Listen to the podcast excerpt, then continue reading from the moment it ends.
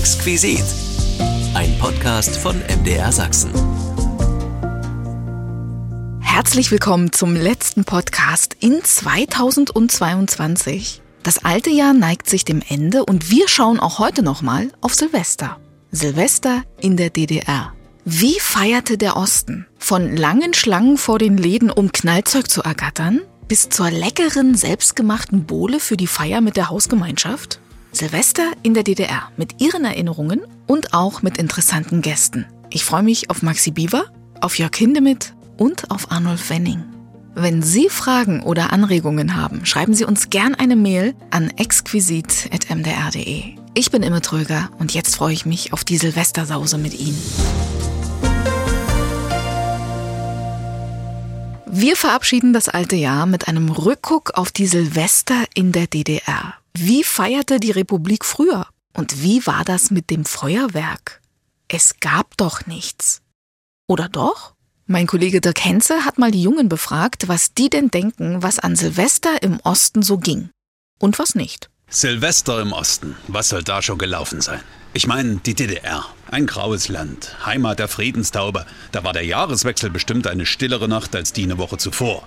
Und trauriger. Trauriger weiß ich jetzt nicht, aber ich glaube, es ist jetzt nicht so viel los, dass du rauskommst und es knallt überall und überall sind bunte Lichter. Aber ich glaube schon, dass feierliche Stimmung war. Die einzige, die damals noch was losgemacht hat, war ja ohnehin die Partei. Ich kann mir vorstellen, dass vielleicht auch äh, vielleicht ein bisschen staatlicher daran gegangen wurde, indem man, halt, glaube ich, schon so Danksagungen oder halt Wünsche für die Zukunft auf die Gesamtgesellschaft übertragen hat. Was stellen wir uns vor?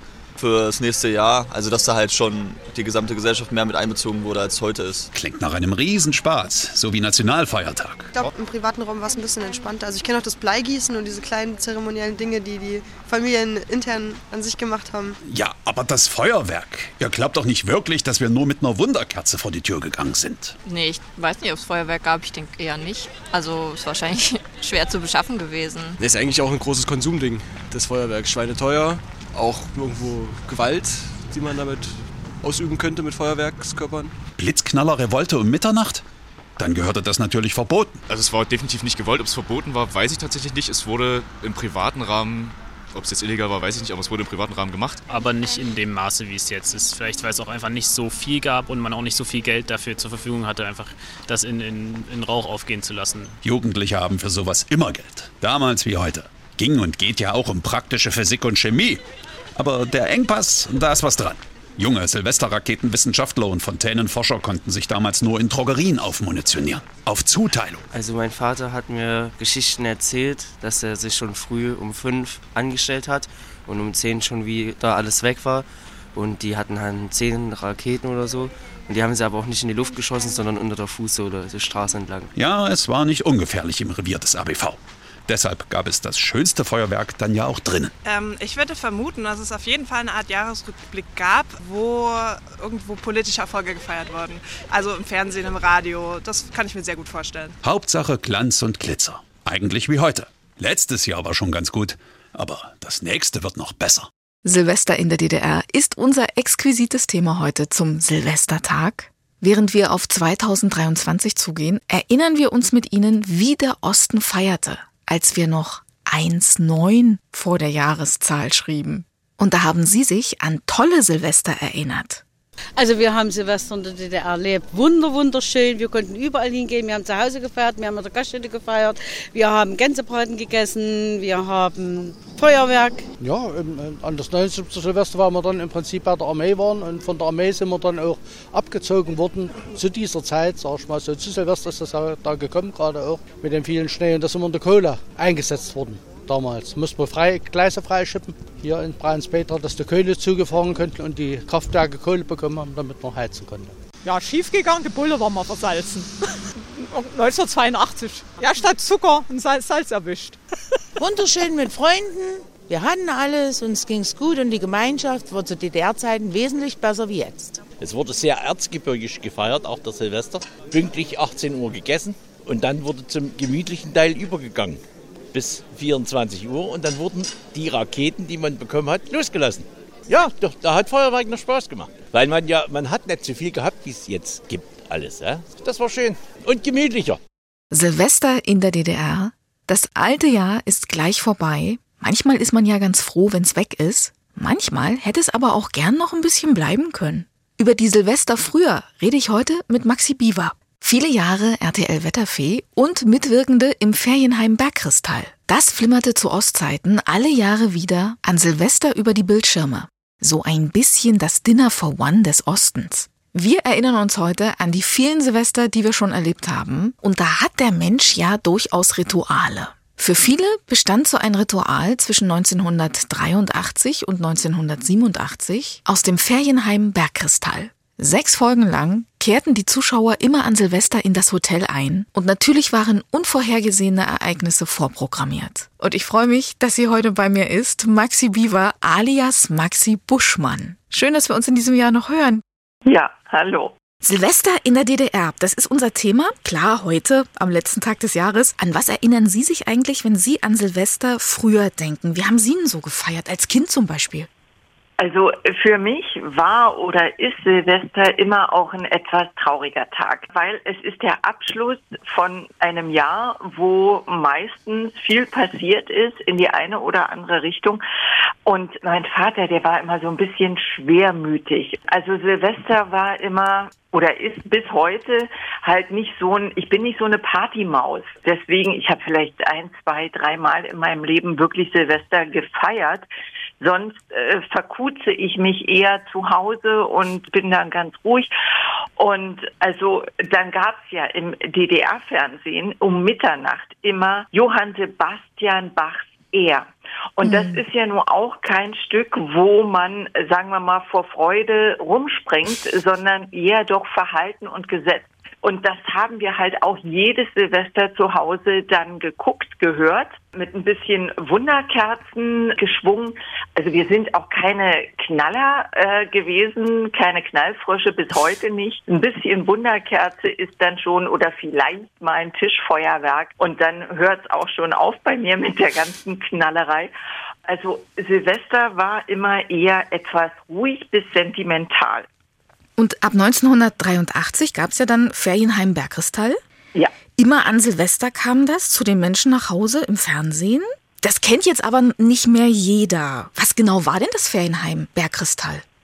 Das Ferienheim Bergkristall war, wie der Name verrät, ein Ferienheim, wo Herr Oberpichler, gespielt von Willi Scholz, der Heimleiter war, und Alfred Müller war der Postbote, der dort dann auch immer die Post brachte. Und in unserem Fall, in, in der dritten Folge, war der Herr Oberpichler zur Kur und angeblich zur Kur und äh, Alois Wachtel, also Alfred Müller spielte den, übernahm dann so ein bisschen äh, mit Herrn Karl Rauschenbach. Der wurde gespielt von Paul Ahrenkens den Heimleiter. Und es ging drunter und drüber und jede Folge hatte immer irgendwie einen speziellen Stargast.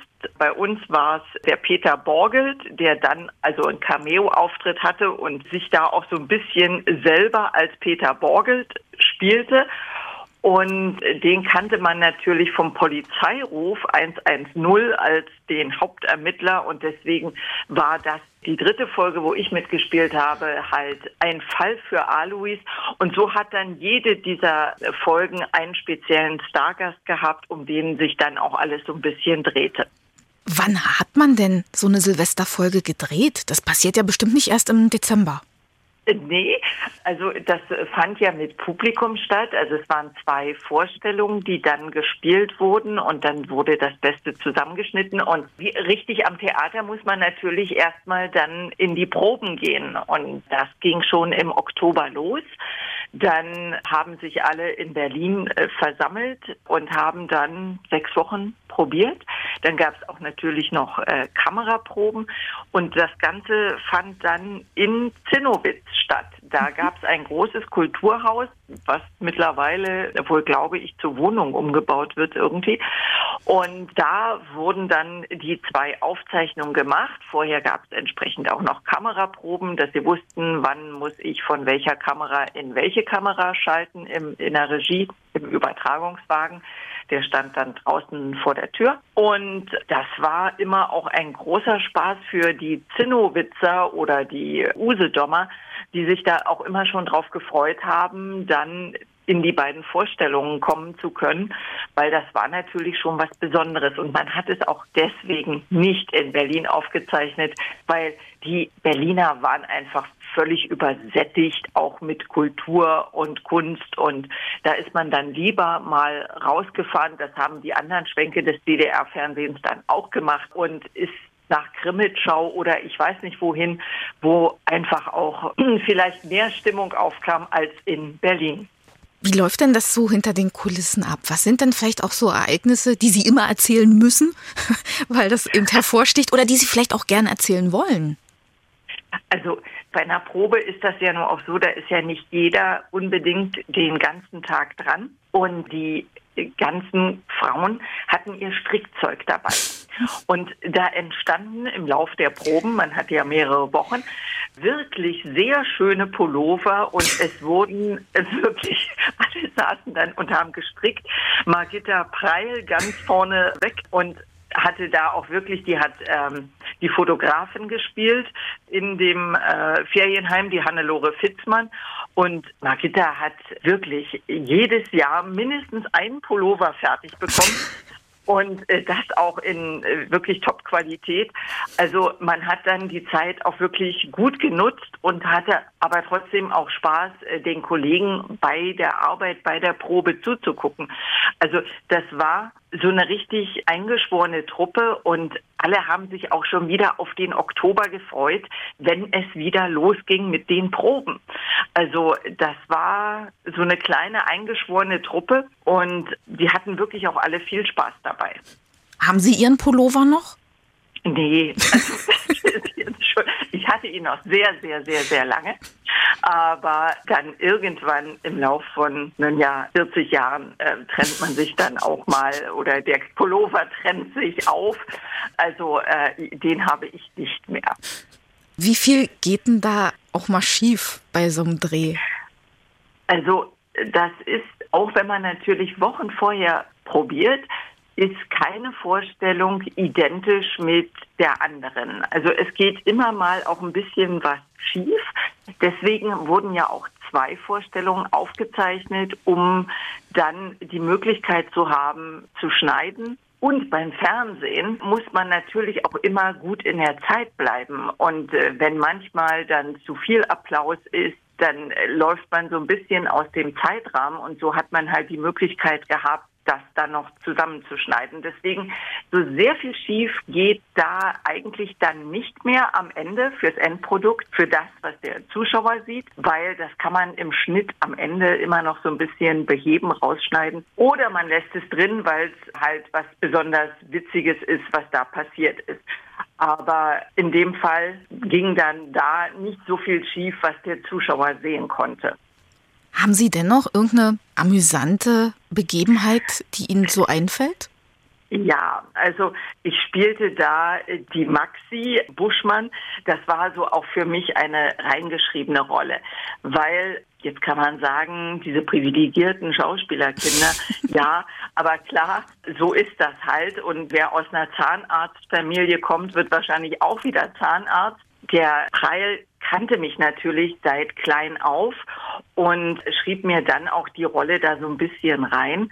Ich war schon Studentin an der Schauspielschule im dritten Studienjahr und wir mussten ohnehin ein Praktikum irgendwie irgendwo machen und das war dann mein Praktikum gewissermaßen. Und er hat das da reingeschrieben und mein Partner war Pit Plesso. Und Jetzt muss ich mal was erzählen, was ich noch nie erzählt habe. Ich war als Kind, weil Pit Perso arbeitete schon im Kabarett Die Distel, wo auch meine Mutter zwei Jahrzehnte zugange war. Und ich war als Kind echt stockverliebt in Pit Plesso.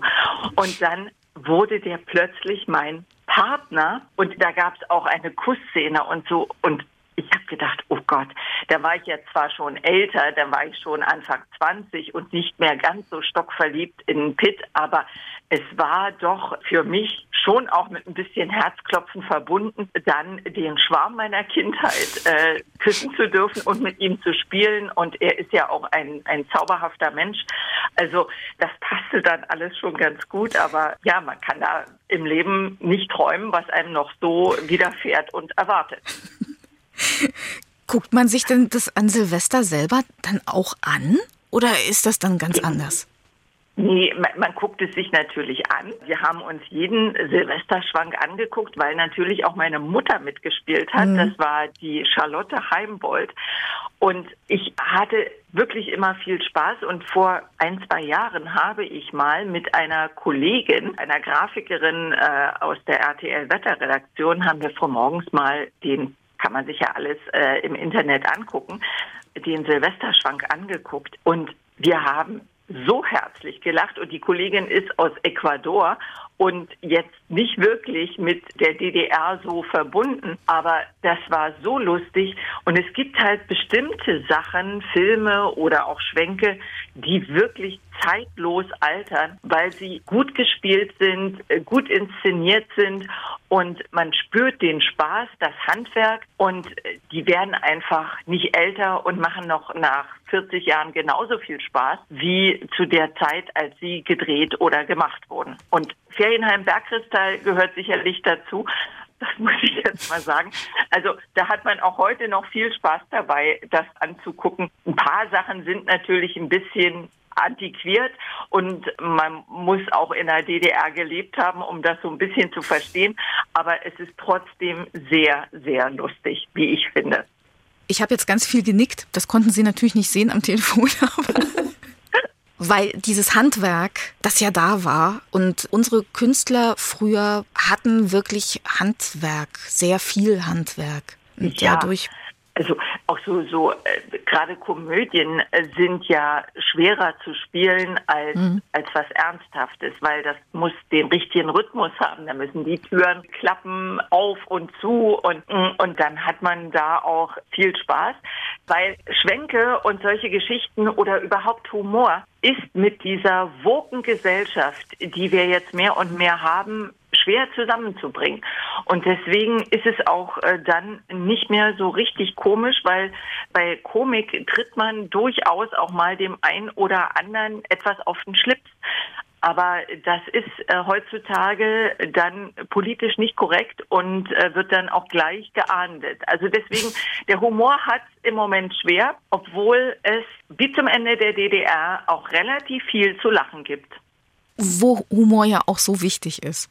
Oh ja, weil ohne Humor geht's gar nicht. Und Humor ist natürlich auch was Individuelles, aber es gibt so ein paar Sachen, die sind halt Evergreens und äh, nicht tot zu kriegen.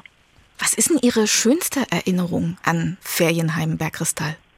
Also die Damen, die da, die drei Gemsen vom Bergkristall, die hatten eine Nummer, wo sie am Seil über das Klavier gestiegen sind und dann ist das Klavier, also das musste echt verstärkt werden, weil wenn die da mit Bergstiefeln zack, zack drüber marschieren, also das war jetzt kein richtig gutes Klavier mehr, sondern war wirklich mit Holz so verstärkt, dass die drei Gemsen da auch rauf und runter klettern konnten, weil man wollte ja nicht, dass sich einer da die Haxen bricht.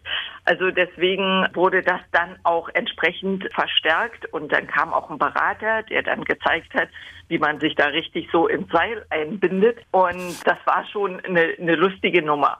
Und überall, wo auch Musik mit dabei ist, ist natürlich auch sehr viel schneller gute Laune als ohne. Deswegen gab es halt in diesen Schwenken auch immer mit Musik und Tanzproben gab es auch. Und das war schon auch mit viel Aufwand gemacht.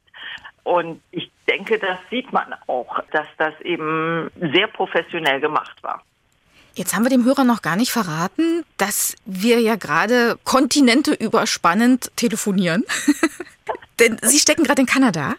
Genau. Ich bin jetzt zum Jahreswechsel in Kanada bei meinem Mann. Ich mache jetzt nicht mehr bei RTL das Wetter. Ich bin im Vorruhestand, deswegen geht das ganz gut jetzt mit dem gemeinsamen Leben und fliege dann aber auch Anfang des Jahres wieder zurück und mein Mann bleibt dann noch hier. Also wir haben ja Gott sei Dank das Internet und da kann man sich ja jeden Tag auch sehen und hören und das hier geht ja jetzt auch wunderbar mit der Telefonleitung. Also von daher ist die Welt wirklich auch zusammengerückt, auch wenn sie etwas weiter äh, weg sind voneinander, ist das ja heutzutage gar keine Affäre mehr.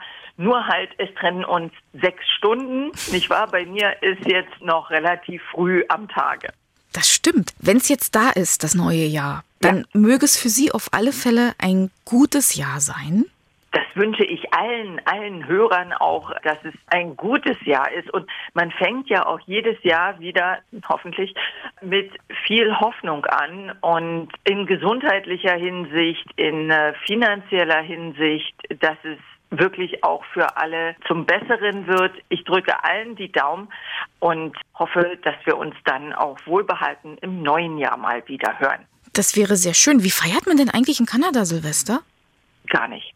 Also die ersten, die ersten Jahre hier war ich total überrascht, weil es gibt kein Feuerwerk. Die haben hier als wir noch in Montreal gewohnt haben, da gibt's im Sommer ein, ein großes Feuerwerksfestival, wo sich auch unterschiedliche Länder vorstellen. Und da ist es warm, da kann man im Gras liegen und sich das angucken. Im Winter bei minus 20 Grad, da geht keiner vor die Tür, mhm. um irgendwie äh, verrückt zu knallen, sondern man bleibt hier, man bleibt drin und da passiert eigentlich gar nichts. Man stößt an, wünscht sich alles Gute und das ist es dann auch schon. So.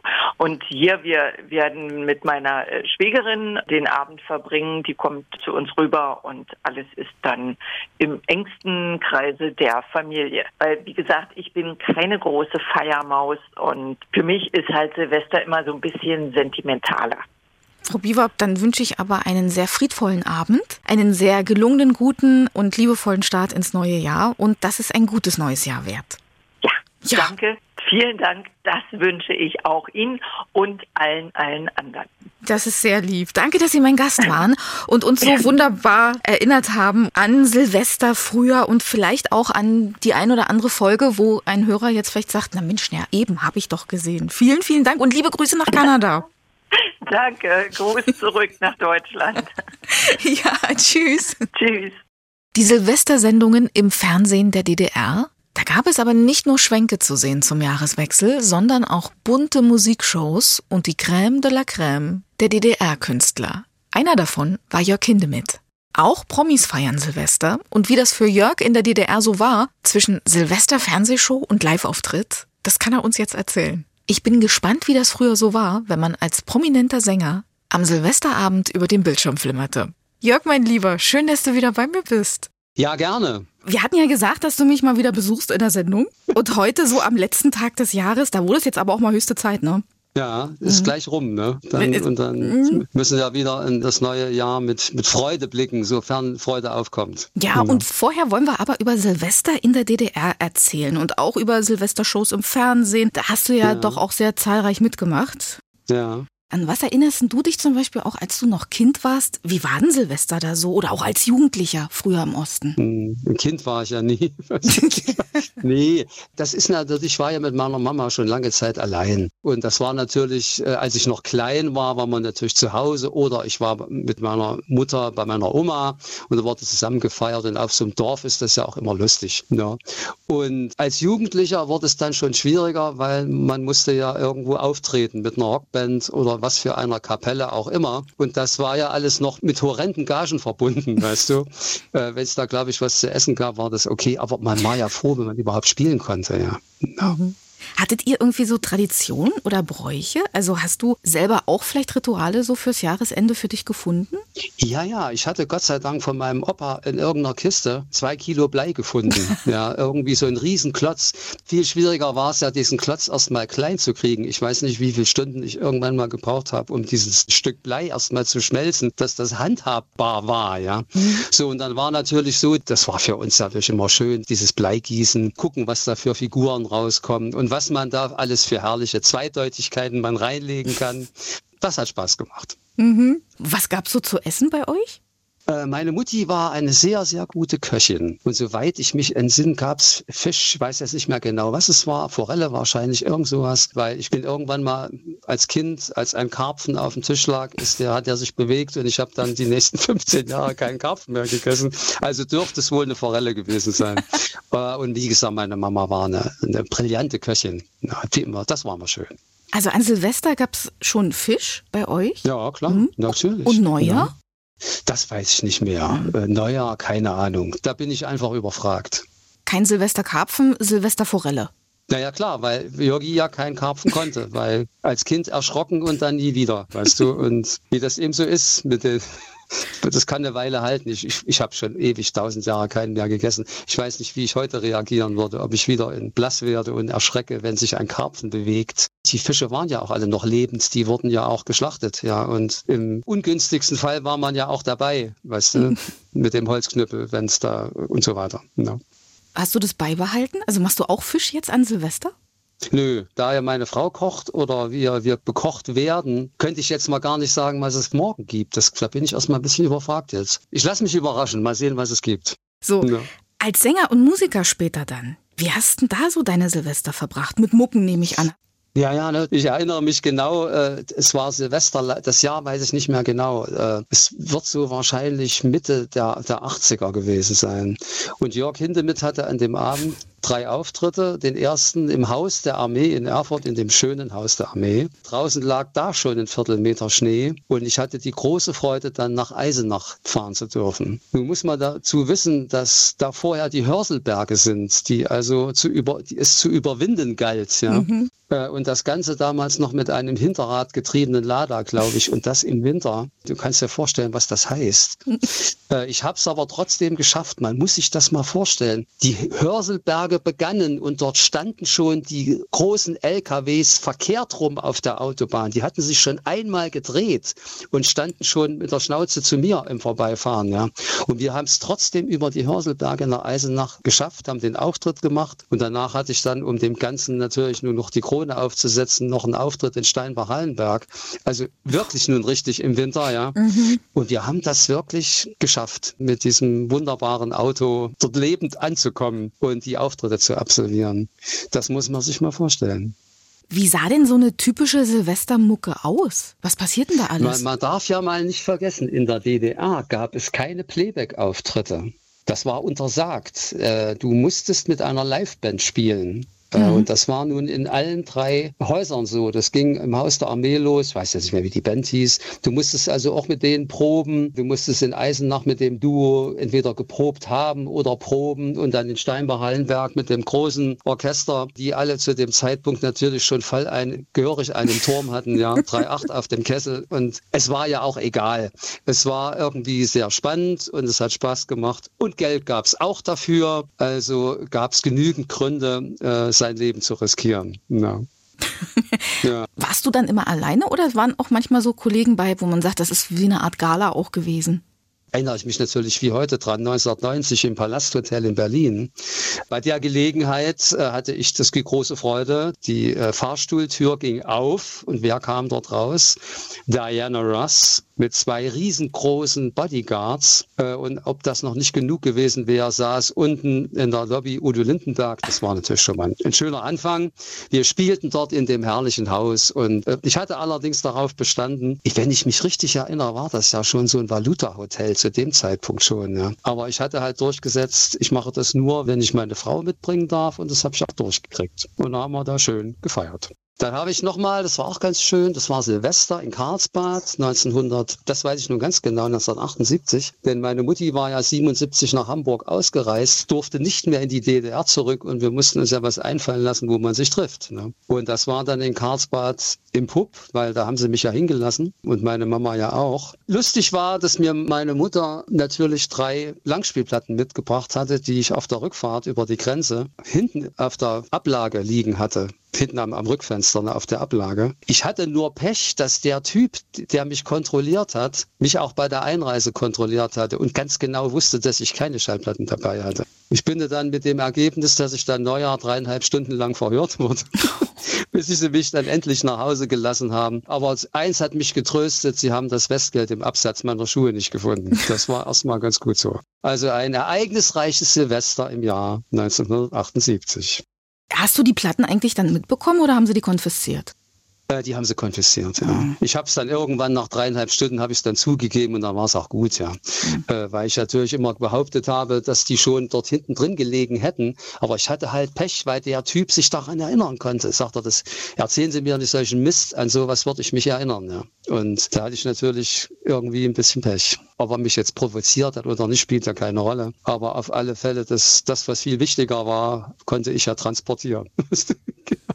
genau. Das stimmt. Neben den Mucken warst du ja aber auch in Silvestershows. So im Fernsehen, jedes Jahr ja, ja. wurde ja aufgetafelt sozusagen. Ja. Wann habt ihr denn die eigentlich aufgezeichnet?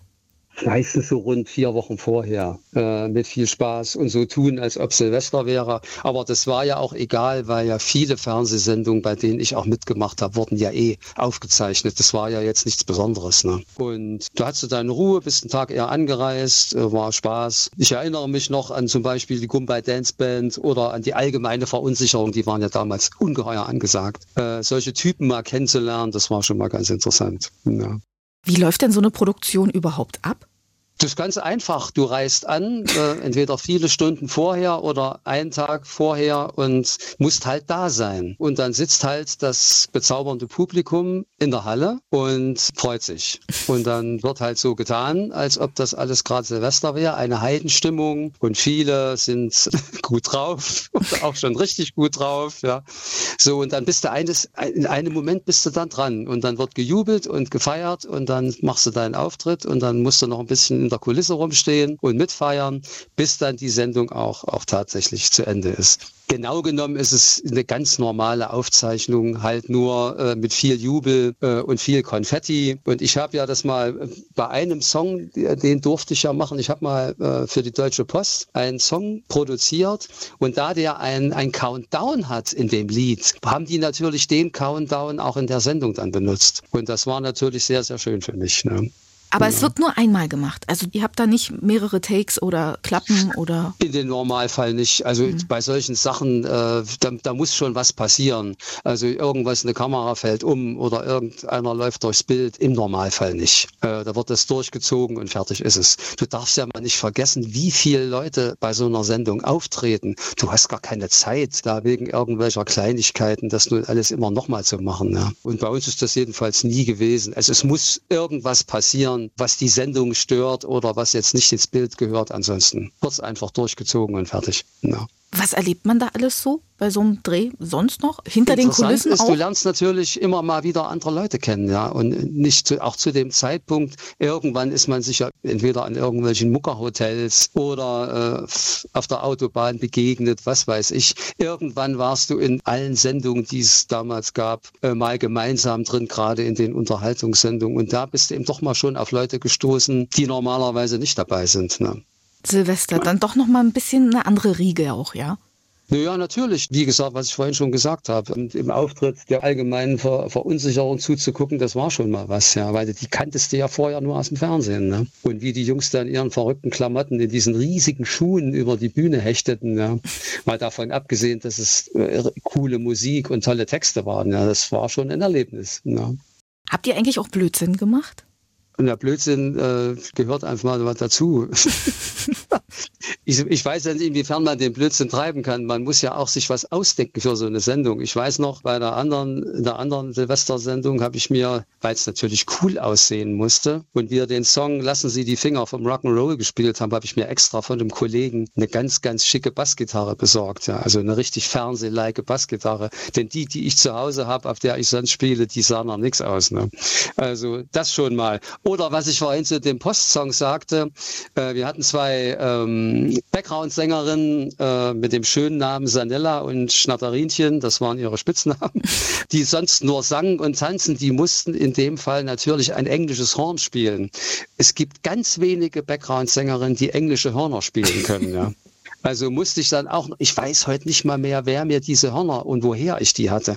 Aber auf alle Fälle war es ein Heidenspaß, als wir dort reinkamen und der Regisseur sagt dahinter mit, ja, ja, alles klar, hat sich wieder was einfallen lassen. Der hat sogar Mädels mit Hörnern dabei. Ja. Das war schon mal ganz hübsch. Ja. Mhm. Und bei einer, bei einer anderen Sendung, einer Silvestersendung, das war ja meine große Freude, was auch der Günthi, dem ich mein Lied geschrieben habe, dass der dieses Lied in der Sendung präsentieren durfte. Und für mich war wichtig, ich habe natürlich mal wieder Bitte, bitte Honey singen müssen. Ja. In dem Fall war es anders. Ich hatte meinen Original-Pulli von 1984 tatsächlich angezogen und weit ich mich erinnere, haben die das sogar eingeblendet. Das war das Originalkostüm aus einer der ersten Aufzeichnungen, die wir mal für Bong, wenn ich mich richtig erinnere, da haben die mir noch irgendwie so ein Exquisit-Pulli noch aufgeplustert mit irgendwelchen Sternen und den hatte ich tatsächlich noch. Er roch auch noch so, dass ich den in der Sendung äh, dann sogar tragen durfte. Ja. Der war hell, ne? Nee, rosa. Noch schlimmer. rosa mit weißen Sternen, das weiß ich noch. Aber egal, äh, hat mir trotzdem drei Bons eingebracht, ja. ist ja egal. No. Was denkst du, was hatten so die Silvestershows früher im DDR-Fernsehen eigentlich ausgemacht? Naja, das ist schon so wie Kessel Buntes und Frühstück und Gänsebraten. Das wurde schon gerne geguckt. Bis auf die, die es komplett nicht wollten und alleine gefeiert haben. Aber ich denke schon, dass das eine hohe Akzeptanz in der DDR hatte. Nun gehen wir ja ins Jahr 2023. Ne? Kannst du dir das eigentlich ja. vorstellen? Wir haben ja vorhin auch schon gehört, 78 gab es ja da auch ein tolles Silvester. Hättest du 78 gedacht, dass du irgendwann mal im Jahr 2022 da sitzt und über das Jahr 2023 redest? Ich, ich kann mir immer vorstellen, dass ich über alles Mögliche rede, aber so, so weit denkt ja niemand voraus. Mhm. Du bist ja immer froh, wenn du das nächste Jahr überstanden hast. Ne? Mhm. Aber ich glaube, so insgesamt ist ja alles gut gelaufen. Und äh, da ich ein relativ ordentlicher Mensch bin und versuche, mein Leben zu planen, da bin ich, glaube ich, schon ganz gut zurechtgekommen, bis zum heutigen Tag. Wie ist denn so mit Vorsätzen? Machst du welche? Hast du welche? Vorsätze, ja, ich, ich nehme, ja doch, habe ich schon, ja, ja.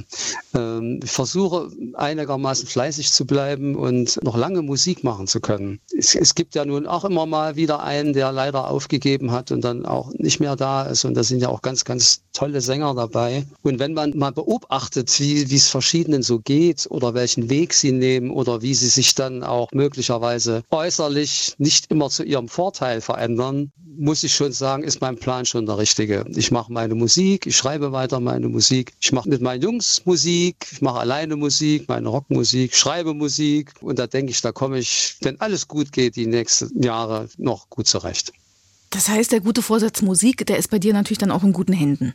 Ich denke schon. Also bis jetzt, was wir erlebt haben oder die Musik, die wir geschrieben haben, ich sage mal ganz deutlich, das hat ja nichts damit zu tun, ob man die Musik im Radio hört oder nicht. Äh, ich weiß nicht, wie viele Leute ich kenne, die fantastische Musiker sind und tolle Musik schreiben, die man nicht kennt, weil du die im Radio noch nie gehört hast, ja. Die alles an die Wand spielen, aber das eine hat mit dem anderen nichts zu tun. Und so mache ich meinen Job weiter. Und wenn ich nach wie vor eben auch aus der Industrie weiter diese Aufträge bekomme, die ich bisher hatte und das so weitergeht, da kann man schon nicht meckern.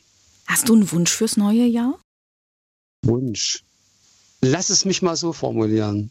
Bei all der Scheiße, die auf diesem Planeten passiert, wollen wir bitte, bitte alle, bei allen Problemen, die wir hier haben, wollen wir bitte alle sehr, sehr glücklich sein, wie gut es uns geht. Ja, Jörg, dann mögen sich alle Wünsche erfüllen und ein gutes und gesundes, singendes und klingendes neues Jahr auf dich warten. Da danke ich dir ganz herzlich. Ja, sehr, sehr gerne. Und ein guter ja. Vorsatz für 2023 ist bitte auch mal wieder bei Exquisit vorbeikommen, ja? Ja, definitiv. Das schaffen wir dann. Auf jeden Fall. Na. Dann einen guten Plumps und bis nächstes Jahr. Ja, meine liebe Immer, dann wünsche ich auch dir alles Liebe, bleib gesund. Ja. Grüße rundherum und bis gleich. Ja, bis gleich. Danke für den lieben Plausch. Tschüssi. Tschüssi. Die bunten Silvesterabende im DDR-Fernsehen. Die Künstler des Landes verbrachten die meist auf der Bühne oder auch auf der Straße von einem Auftritt zum nächsten. Und auch er war bei diesen Silvestershows dabei Arnold Fenning, der Sänger und Entertainer, kam oft am Silvesterabend über den Bildschirm auch bei ihrer Silvesterfeier vorbei. Und jetzt wollen wir mal gucken, wie so ein Künstlerleben zum Jahreswechsel aussah. Arnulf, grüß dich. Ja, hallo, freue mich, mal wieder da zu sein. Willkommen exquisit, freue mich, dass du bei mir bist. Das letzte Mal hatten wir ja gemeinsam die Sommerhits der DDR am Wickel. Da haben wir über die Eisdame gesprochen. Jetzt besteht aber Arnulf Wenning ja nicht nur aus der Eisdame. Da gab es ja noch ein paar Hits mehr. Einer war Rot zu Rot. Mhm. Rot zu Rot war eigentlich auch der größere Hit, weil der natürlich so international sehr verbreiteter war als die Eisdame. Die Eisdame war doch irgendwie was Lokales, also lokal im Sinne von deutschsprachig in der DDR. Aber Rot zu Rot ist also über viele Grenzen drüber weggegangen und konnte man schon zu der Zeit als einen internationalen Hit betrachten. Und mit dem Hit warst du auch in Silvestershows, ne? Ja, ja, war ich auch, wobei es mir jetzt echt ein bisschen schwer fällt, mich so richtig daran zu erinnern, wo ich mit welchem Song wann war. Das ist also auf die Entfernung der Jahre ist das irgendwo ein bisschen verschwommen. Na, wir dröseln das mal auf. Was fällt denn dir sofort ein, wenn du an so eine Silvesterproduktion denkst? Also mir fällt ein, dass es mal eine Menge Trabel äh, vor so einer Produktion gab wo ich mit meinen Background-Tänzerinnen irgendwie äh, Stress hatte. Da wollten die nicht proben und gab es also Zettelei, so dass ich gezwungen war, so ganz, ganz kurz vor der Sendung mir neue Tänzerinnen besorgen musste und dass ich da in Berlin in einem internationalen Studentenwohnheim unterwegs war. Ja, mich also ein Freund, ein chilenischer Freund, mich dort mitgenommen hat und ein paar Mädchen gefunden hat, die also tänzerisch begabt waren und die Lust hatten, eine Sendung mitzumachen. Also das ist so, wenn ich an eine Silvester-Sendung denke, ja, da muss ich mich dran erinnern. Allerdings war das jetzt nicht für Rot so Rot, sondern für einen anderen Song. Das fällt mir momentan gerade ein dabei. Weißt du, wo ihr überall gedreht habt? Also nicht unbedingt jetzt, wo was wann war, aber welche Orte, wo, wo macht man so eine Produktion? Na, das fand meistens in irgendwie großen Hallen statt. Ich kann mich daran erinnern an die Dynamo-Halle in Berlin. Ich kann mich an Bautzen erinnern, dass da mal was gedreht wird. Dann wurde an Cottbus größere Fernsehgeschichten, die wurden also auch mal entsprechend großen Hallen gedreht. Mhm. Wie läuft denn sowas ab? Naja, da gibt es dann eben äh, einen Regisseur, der sich das dann, wollen wir sagen, der dafür verantwortlich ist, die Sachen umzusetzen, was sich dann die Autoren oder der Autor gedacht hat, wie solche Sendung dann ablaufen soll. Naja, und dann treffen eben alle zusammen. Das ist dann also auch häufig eine richtig schöne große Party geworden, wo dann die einzelnen Künstler dann halt ihren Part haben, der dann aufgenommen wird. Wird natürlich vorher alles mal geprobt und manchmal wird die Sendung dann auch im Stück wird die gefahren. Das heißt also, das ist in der Regel recht wie eine Show im Grunde genommen. Die wird dann auch so aufgenommen. Eventuell, wenn mal was schief geht, wird dann nochmal was wiederholt, aber meistens läuft das also alles äh, oder lief das alles total gut durch, dass man das also so insgesamt dann nur noch irgendwie ein bisschen beschneiden musste. Bei Live-Veranstaltungen, was allerdings meistens Silvesterveranstaltungen nicht gewesen sind, da wurde das dann eben richtig so als eine komplette Show laufen gelassen mit einer parallelen Matz dazu. Also praktisch die Probe, die wurde dann schon mal aufgenommen. Falls dann irgendwas schief ging oder gegangen wäre, da hätte man dann kurzerhand mal den Hebel umlegen können. Dann wäre die Sendung sozusagen weitergelaufen, ohne dass also für das Publikum das mitzubekommen wäre, dass da irgendwas schief lief. Man hat das alles schon ganz sicher irgendwie begleitet. Mhm. Ja. Geht da eigentlich auch mal was schief? Naja, äh, ja, da geht hin und wieder mal was schief, aber da will ich natürlich nicht so einen äh, Namen nennen, aber ich habe dann also auch sowas erlebt, dass mal einer von einer Band, also von einer, nicht aus meiner Band oder sowas, sondern aus einer befreundeten Band, dass da mal einer rückwärts von der Bühne runtergefallen ist in die Scheinwerfer rein und ihm Gott sei Dank nichts passiert ist, aufgrund dessen er wahrscheinlich ja, wie sagt man immer, Betrunkene und kleine Kinder. Ja. also das war schon echt was, wo einem da so ein bisschen der Atem gestockt ist. Und naja, und die Freude war natürlich groß, dass das gut ausgegangen ist. Ja, das kann ich mir vorstellen. War ein bisschen viel Silvester dazwischen, ne? Naja, es war dann manchmal dann auch, dass sich irgendwas verzögert hat und eine Bar gab es auch meistens irgendwo. Da konnte dann schon mal ein bisschen was aus dem Ruder laufen. Aber wie man sehen konnte, ist ja das meistens nicht passiert, sondern ist ja alles gut verlaufen. Wie viel Unfug habt ihr gemacht? Unfug? Mhm.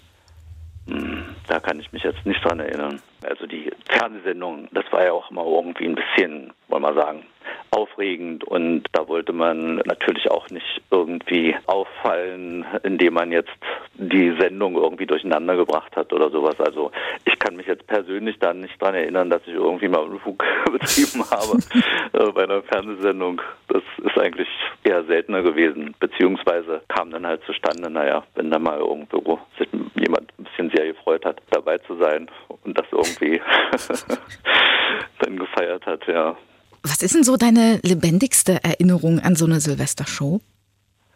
Ah, meine lebendigste mhm. Erinnerung.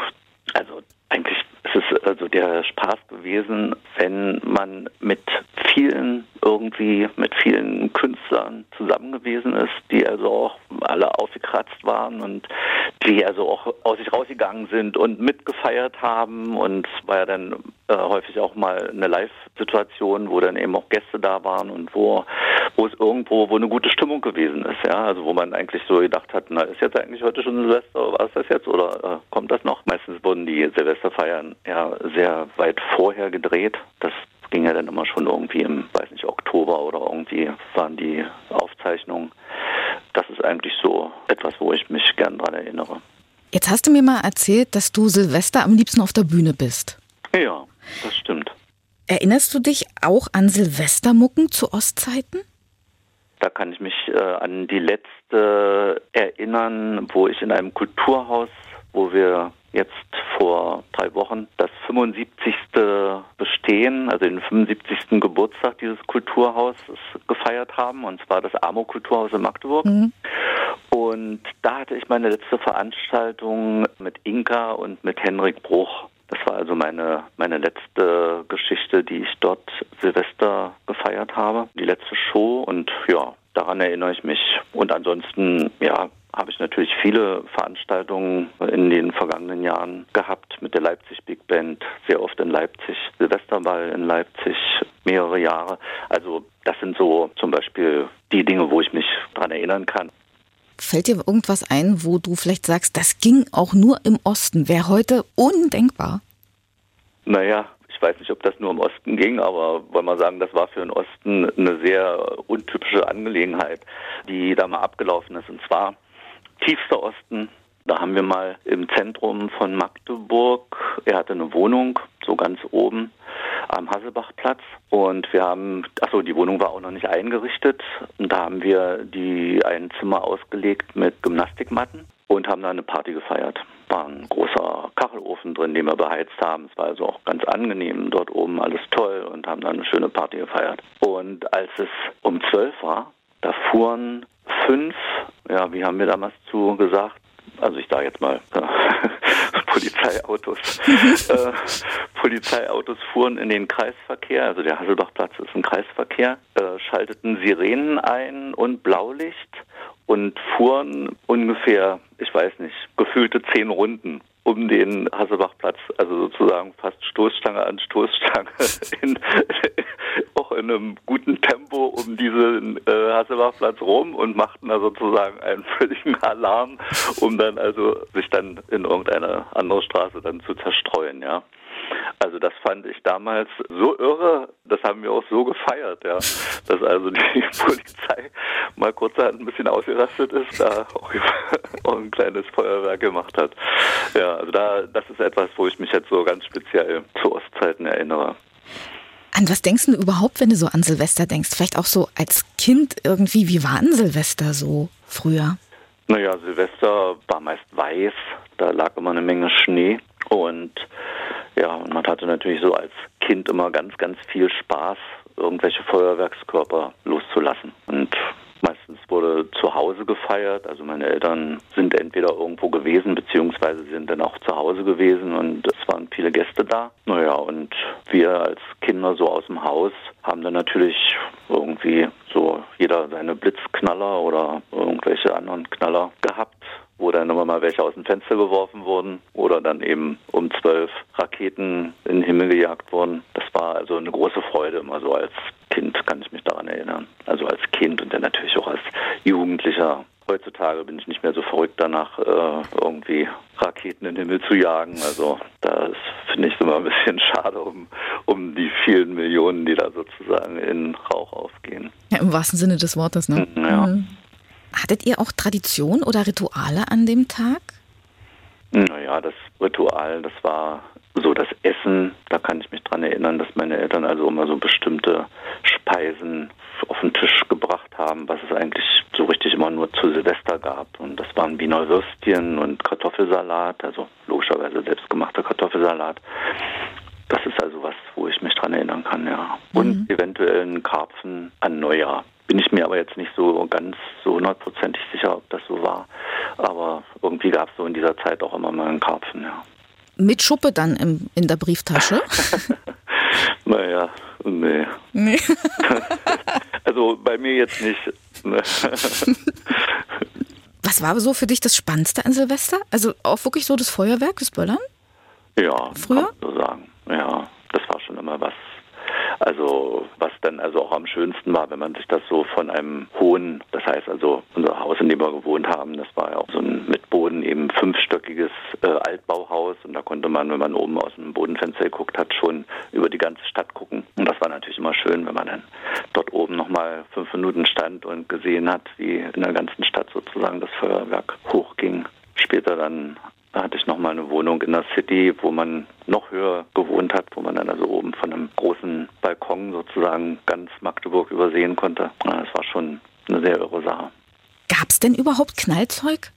Naja, es war natürlich nicht zu vergleichen mit dem, was heute abgeht. Also das gab etwas, aber da musste man vorher drum anstehen. Also ich kann mich daran erinnern, dass, dass ich auch häufig mal kaum was bekommen habe, weil ich auch nicht so richtig die Lust hatte, mich da irgendwie in solche Schlange oder beziehungsweise ist ja noch schlimmer gewesen. Die Leute sind dann immer schon um sechs haben die da also seit oder ab sechs haben die da vorm Laden verbracht, damit sie dann um neun oder um acht, wenn die Läden aufmachten, dann überhaupt was abgekriegt haben. Das heißt also, es war relativ knapp, das Feuerwerkszeug, was es so gab. Und ganz begehrt waren natürlich immer so die V-Knaller oder irgendwo so die fliegenden Blitze und so, die so richtig Radau gemacht haben. Und dann bekam man natürlich auch nicht so viel, wie man haben wollte, sondern immer nur irgendwie zwei Schachteln von dem und von jedem und ja, so war das.